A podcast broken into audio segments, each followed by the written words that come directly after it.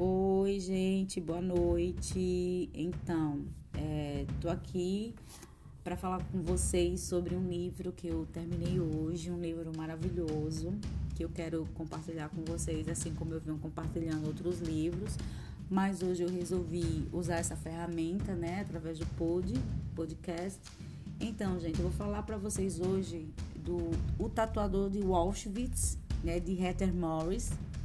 Gente, eu estou completamente apaixonada por esse livro, sabe? É uma história baseada em fatos reais, é uma história verídica que assim não tem como não se apaixonar por todo o sofrimento que tem por trás dela. Né? Como, como o próprio título já diz, aconteceu em Auschwitz, né? atrás dos muros medonhos lá da Segunda Guerra Mundial, né? da, do exército nazista e tal. E assim, é, a história é, conta a, a vida de. a vida entre aspas, né? No momento em que eles estiveram lá, de Lali e Gita ou Gita. E eles entraram lá no campo em 1942. Ela tinha 18, ele tinha 21. E assim, assim que eles se viram, eles se apaixonaram, né? Foi uma paixão muito forte que aconteceu entre eles. E foi isso que deu mais força a eles de continuarem sobrevivendo, porque era essa palavra sobreviver, tentar sobreviver um dia após o outro. É, como o Lali diz em algumas partes do livro, é, se você acordar amanhã, né, já, já tá bom, já tá de bom tamanho, certo? Então, aconteceu nos campos, é, o, como o título também diz, o tatuador é, eu não diria que foi sorte, mas eu diria que foi destino, né? E também o Lali era muito esperto. Ele foi incumbido de tatuar os números de série dos prisioneiros que, che que chegavam trazidos pelos nazistas, né? Ele virou tatuador. E a partir daí ele começou a ter um pouco de regalia, né? Ele começou a ter regalias que ele conseguia, além de se ajudar a ficar vivo, ele ajudava outras pessoas como ele podia né? E ele ajudou muitas pessoas, ele viu muita coisa horrível, ele viu muita gente morrer. Ele conseguiu entrar na fornalha, né? Que os corpos eram queimados.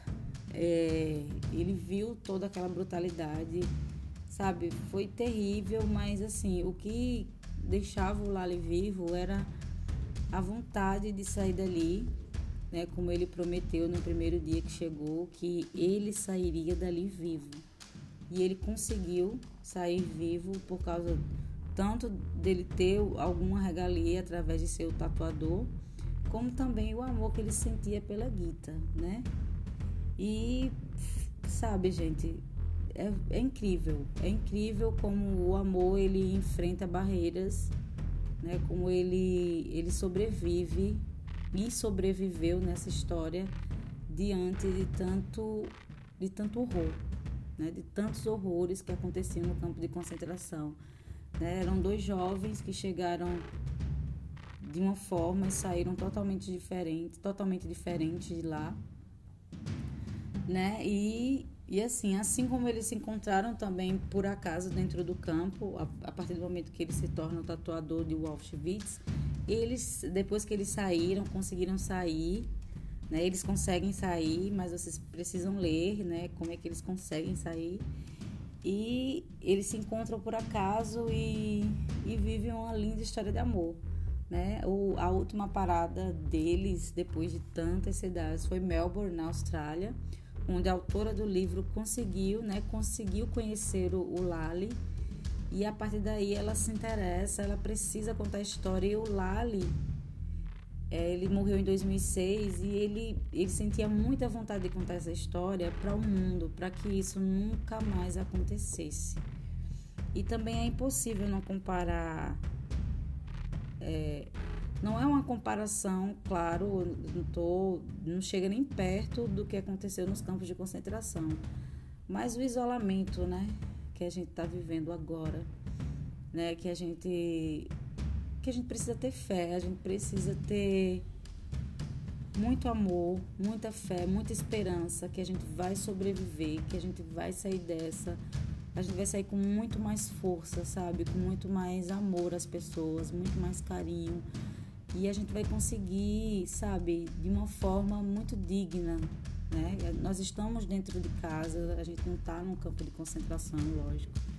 E assim, eu acho que nós deveríamos parar um pouquinho para pensar, né, em tudo que aconteceu lá atrás, que essas histórias e que tudo que aconteceu dentro da história mundial e dentro da história brasileira também nós temos, né, não vou nem elencar aqui os fatos, mas que isso, que isso nos sirva de lição para que a gente tenha muita fé, muita esperança de todas essas pessoas que morreram, sabe, lutando por algo melhor, para que todos nós estivéssemos dentro de nossa casa agora.